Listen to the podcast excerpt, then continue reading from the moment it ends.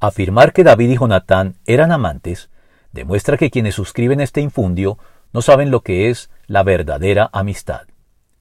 Decía Alex Roy en un artículo reciente, no podemos sino levantar la voz contra la corriente pansexual que domina gran parte de nuestra cultura para explicar el comportamiento y las relaciones humanas.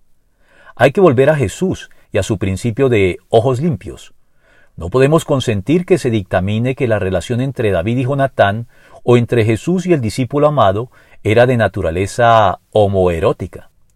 Hay que recuperar y enseñar la relación y el cultivo de la amistad entre hombre y hombre, mujer y mujer, que pueda dar lugar a formar profundos lazos de amor y afectividad sin por ello tener que pensar en el erotismo.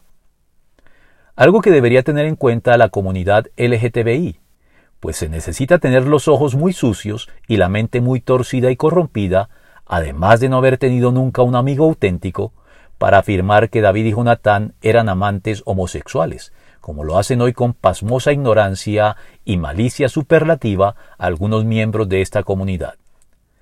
Deberíamos recordar que los enredos de David fueron de faldas y no de pantalones. La mejor prueba de que David y Jonatán eran amigos y no amantes la tenemos en el lamento que pronunció David en el funeral de Saúl y Jonatán luego de que ambos murieran trágicamente en combate, correctamente entendido e interpretado en las versiones modernas de la Biblia como la nueva versión internacional, que lo traduce acertadamente con estas palabras. Cuánto sufro por ti, Jonatán, pues te quería como a un hermano. Más precioso fue para mí tu amistad que el amor de las mujeres. Segundo de Samuel 1, 26.